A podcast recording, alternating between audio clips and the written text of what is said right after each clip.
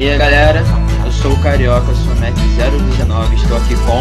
Com o Pinga, eu sou Mac 020 e hoje a gente está aí com o Marlon e vai conversar com a gente um pouco. Quer se apresentar, Marlon? Então, bom dia, boa tarde ou boa noite aí galera. Eu sou o Marlon, ou Marlon, eu sou Mac 09 da mecânica, com ênfase em materiais metálicos. E hoje eu trabalho no CNPEM, basicamente com a, com a tarefa de entregar a luz para pesquisadores. A gente explica um pouco disso ao longo da entrevista. Opa, vamos então aproveitar esse Gantt Log e vamos falar um pouco sobre a sua área, porque eu fiquei bem curioso com o nome que você definiu. Como funciona a sua área? Como que ela é?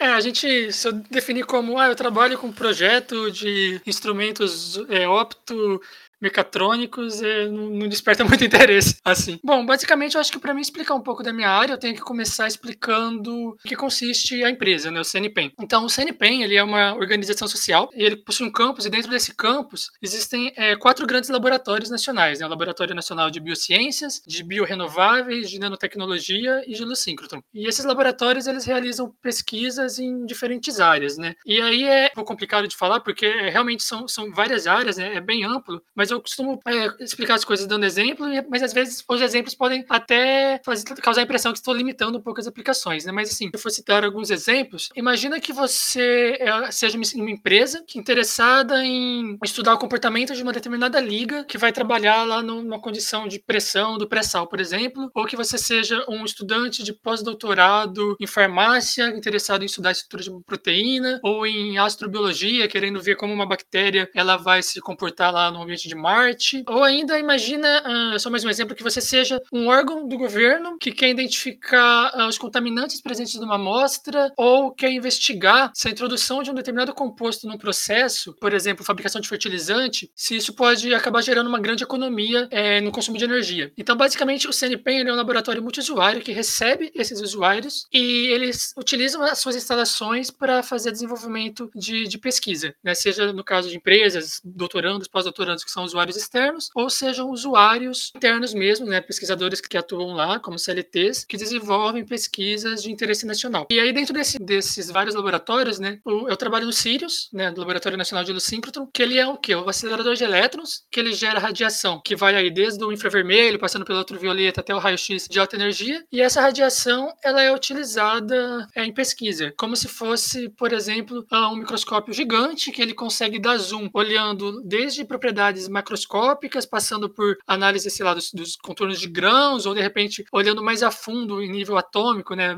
ver a vibração, vibração dos átomos e coisas assim, para gerar imagens mesmo, né, para poder ver reações acontecer, ou ainda de repente usar outras técnicas, né, de, de interação feixe-matéria, difração, absorção, transmissão, fluorescência, esse tipo de coisa que serve, por exemplo, para você identificar a composição de material e, e, tal. E aí nesse sentido, né, nesse contexto, assim como um, um microscópio tem suas lentes lentes, espelhos e seus mecanismos que vão tratando essa, essa luz, né? Eu trabalho em um grupo que é responsável pelo projeto mecânico e pela instalação de equipamentos que pegam a, essa radiação, né? E entregam a, até a amostra, né? Então são fendas, espelhos, monocromadores, projeto mecânico desse tipo de, de equipamento. Nossa, pelo nome que você tinha colocado, tipo, a área não era que eu imaginava mesmo. Interessante. Gostei muito pro pessoal aí que tá ouvindo, a gente percebeu que o que você faz aí não é uma coisa simples. E, tipo, qual a sua rotina lá dentro de onde você trabalha? O que, tipo, você faz no seu dia a dia?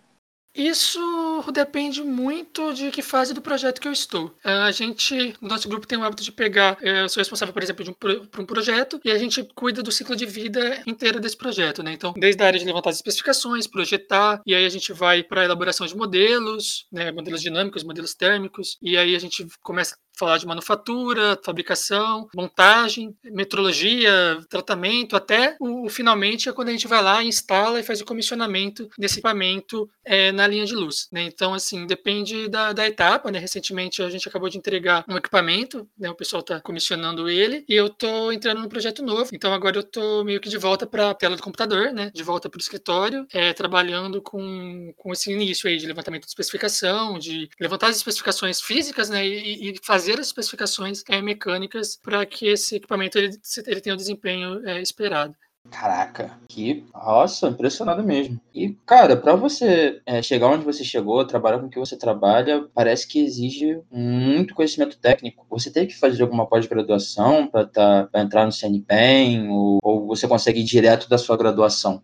Não, é, no meu trabalho a gente entra direto da graduação, estagiário. Acho que todo mundo no, no, meu grupo começou dessa maneira, né? A maioria, a grande maioria começou como estagiário de graduação. É, existem lá dentro, né, pessoas que, que, trabalham com, que desenvolvem doutorado lá dentro, na área de farmácia, biologia, é, química, física. Mas aí a gente está falando realmente do, do, dos pesquisadores, né? A gente que faz o trabalho mecânico e desenvolvimento mecânico, é, a gente entra, não necessariamente tendo a pós, mas a pós, ela é uma coisa bastante é, lá dentro, né? Por exemplo, dentro do meu grupo, é, eu tenho o meu trabalho, é, eu tenho um trabalho para entregar, então eu tenho uma jornada de 40 horas de trabalho por semana, então desde que eu, que eu a minha atividade é, é em dia, desde que, que eu não atrapalhe a minha atividade lá, eles são muito abertos para mim poder sair de lá, né? Numa quarta-feira à tarde, por exemplo, e ter aula, né, de pós. A Unicamp fica 10 minutos do CNPEM, então acaba que muita gente acaba fazendo esse procedimento de continuar seguindo na pós, até porque eu acho, eu sinto essa necessidade de tentar trazer alguma coisa de fora também também para contribuir e inclusive para deixar minha, um pouco da minha marca também, né? E aí meio que a gente é, acaba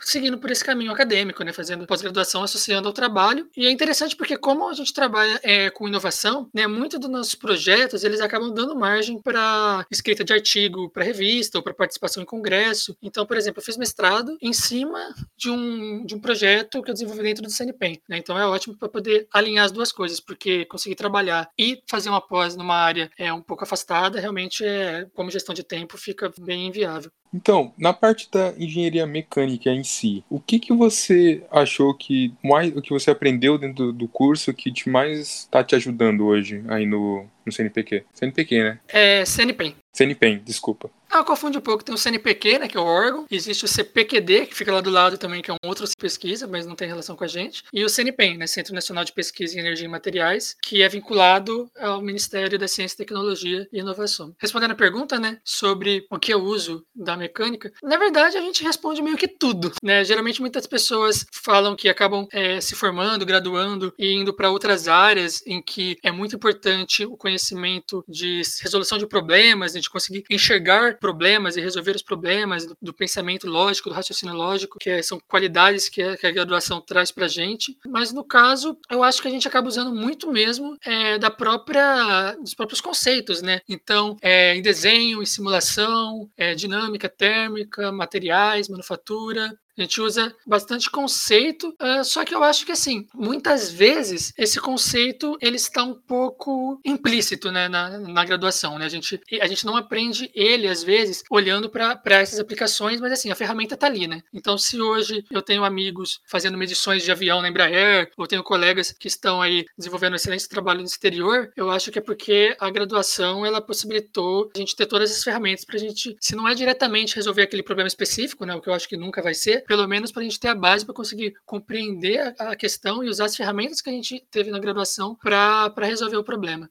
Cara, acho que é a primeira vez que a gente tem uma resposta que usou pouco de tudo, mas que da maneiro, cara, que da hora. Me diz, me fala um pouco como é que é o processo para entrar. Você falou que começa como estagiário, mas você pode entrar sem ser estagiário, você tem um processo seletivo igual uma empresa, ou uma coisa mais como concurso a Petrobras, você acha que tinha comentado que é um pouco de que tem CLT e tudo mais. Como que é esse processo aí? Como funciona?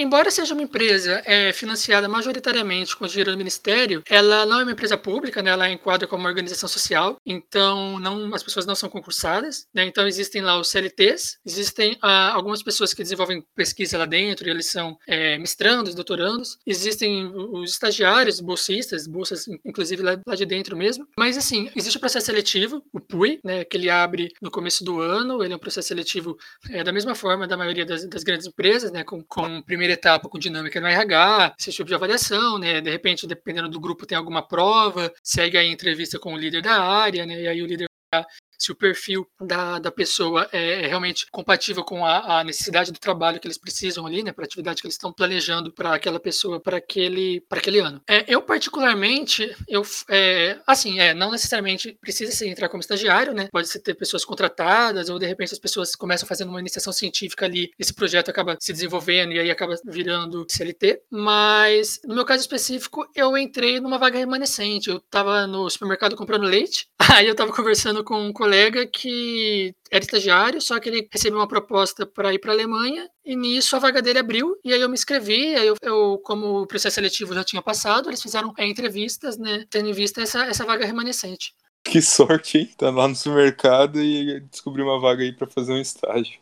Não, é, eu me inscrevi em 50 empresas diferentes, fazendo é, é, dinâmica, aquelas provas online, todo aquele, aquele trabalho. E eu já, já era, tipo, janeiro, assim, final de janeiro, talvez, quando, quando apareceu essa oportunidade, né? E foi ótimo, porque realmente foi algo que encaixou muito com o meu perfil. E aí vai uma, uma, um comentário meu, porque quando eu tava fazendo é, dinâmica de grupo, eu tinha muita crítica, que eu não gostava muito da maneira como o RH decidia as pessoas, né? Até que um momento meio que eu entendi. A vaga, ela, para mim, ela tem muito a ver é, de, realmente com essa questão do perfil da pessoa, né? E também, é claro, do, do que, que a empresa está precisando naquele momento. Então, às vezes, eu ia numa dinâmica de grupo que ficava aquele pessoal falando, e eu olhava para algumas pessoas que se apresentavam de uma maneira que eu achava não muito adequada, que tinha um currículo que não era um grande currículo acadêmico, né? Com iniciação, com intercâmbio, mas de repente o perfil daquela empresa, para aquela vaga, eles estavam realmente precisando de uma pessoa que, que tivesse aquele tipo de, de comportamento, que tivesse aquela fluência no idioma. Então, assim, eu acho que realmente depende muito do tipo da empresa, isso daí. Então, é, o que eu queria perguntar também é que, assim, você falou que o lugar onde você trabalha é 10 minutos da Unicamp. É, às vezes, por estar ali próximo, mesmo sem ser forçado, tem um nicho de pessoas que entram ali para fazer estágio, que deve, tipo, majoritariamente da Unicamp ou, ou coisas parecidas. Como é, foi o perfil do, do pessoal ali que estava entrando de estagiário? Não, com você, né, que você entrou numa vaga remercente, mas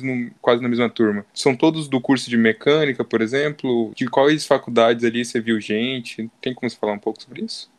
É, na empresa como um todo, tem vários perfis, né? Eu dividi a quarto com um colega que ele é geógrafo, um trabalho lá de análise de mapa, mas é um outro laboratório do CNPEM que cuida dessa parte de renováveis e tal. É, do nosso grupo, especificamente, a gente tem bastante gente da engenharia física, e aí temos muitas pessoas do UFSCar, algumas pessoas agora que tem um curso novo, né, com os primeiros formandos aí da engenharia física da Unicamp. Nosso grupo conta com bastante gente que fez controle de automação, ou, ou mecatrônica e mecânica, e assim, materiais materiais também, né? Tem um colega meu que foi recentemente efetivado, ele fez engenharia de materiais, a INESC. Em termos dos estagiários desse ano, se gente for olhar por cursos, é, de fato, a pessoa da Unicamp está sempre participando, porque eles conhecem ali do bairro, né? Eles estão ali próximos. Mas estagiários que entraram esse ano, a gente tem pessoas do Paraná, tem um estagiário que veio de Goiás, tem pessoas da, de São Carlos, então é, é bastante distribuído. E agora eu fiquei curioso, cara. Você falou um monte de perfil, né, do caminho que foi. Qual foi o seu caminho para chegar até esse, esse posto? E o que você acha que mais te ajudou nessa caminhada? Porque você, o lado acadêmico, com certeza foi muito forte, mas você era aquele tipo de pessoa que mais estudava, mais focava na, na parte acadêmica? Ou você também fez suas ICs, suas extras? Como é que foi esse caminho para chegar até lá? É, eu era a pessoa que dormia não, mas que ficava todo dia até tarde na, na biblioteca, né? Na verdade, eu morava dentro da USP, né? Porque eu morava na, no, alojamento. Então, eu realmente, literalmente, eu passava. É, eu chegava domingo à noite e saía na sexta-feira à noite de dentro da faculdade. Bom, eu não era. Eu existiam algumas, algumas pessoas da minha turma com, com nota com média superior à minha, né? Várias delas, na verdade. Mas assim, eu era full time dedicado à, à graduação, né? Então era a minha prioridade máxima. Era ter um bom desempenho na graduação. Eu fiz iniciação na materiais com o professor Valdec, depois eu fiz uma outra iniciação com o professor Jonas, né, na parte de, de bioengenharia. E aí eu peguei aquela fase, né, do Ciência Sem Fronteiras, então naquela época muitos formandos acabaram é, indo para lá, eu acabei preferindo concluir o curso, não me inscrevi. E assim, eu acho que ali, naquele momento, currículo acadêmico, eu acho que ele pesou bastante, né, né para esse cargo. Eu acho que assim, mas principalmente, acho que as pessoas que entram ali são pessoas é, realmente curiosas, são pessoas que estão ali, é, que sentem muito orgulho pelo, pelo trabalho que elas têm, elas ficam trabalhando, né, por vezes o pessoal fica desenvolvendo alguma coisa até tarde, realmente porque está animado em desenvolver aquilo, né, e trabalhar com aquilo. Então, é essa, essa curiosidade assim de, de cientista, eu acho que é algo realmente é, bastante importante. E estudos ali por fora, assim, você acha que tem alguma outra parte da engenharia, ou engenharia elétrica, engenharia de materiais, você falou, qualquer, qualquer tipo de engenharia que a gente pode pegar um pouquinho que você acha que ajudaria onde você está agora? Que você, você acha que, pô, esse aí seria uma, um conhecimento legal para eu ter agora? Eu acho que primeiro Python. Aprendam Python. Eu tô, eu tô fazendo curso de Python agora essa semana.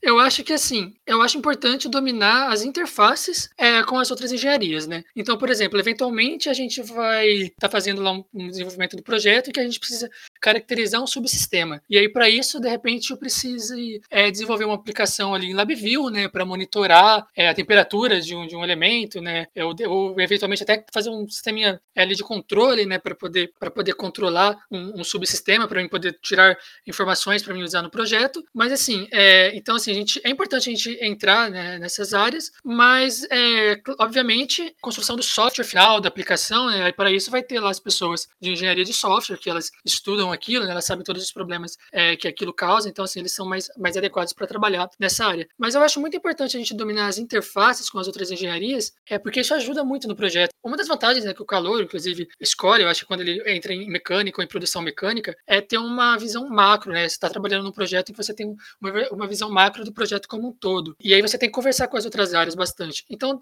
de repente, o cara de elétrica ele te dá um toque que se você não, não, não tá um pouco por dentro, você pode relevar achando que aquilo não é um problema muito grave, você fala assim, ah, isso aí depois é só ligar no motor e já era. Põe um fio, aperta um botão. E se você não entende os problemas que, que estão atrelados àquilo, né, de repente aquele seu motor, ele pode causar alguns distúrbios na sua, na sua mecânica, ou de repente você entrega um negócio que não tem um sensor de fim de curso ali para atuar. Então, assim, é importante você dominar bem as interfaces com as outras áreas, mas sabendo, né, que se for no caso uma empresa grande, vão ter ali as pessoas com que você vai poder contar para desenvolver a fundo a eletrônica do seu amplificador, enfim, as pessoas que trabalham nessas áreas específicas. Eu acho que materiais, né, só complementando, foi o que eu mais converso, por causa de questão de manufatura, né, alguns desafios que a gente teve no projeto aí, que teve que fazer impressão 3D em metal, então foi, foi uma área que a gente acabou conversando bastante.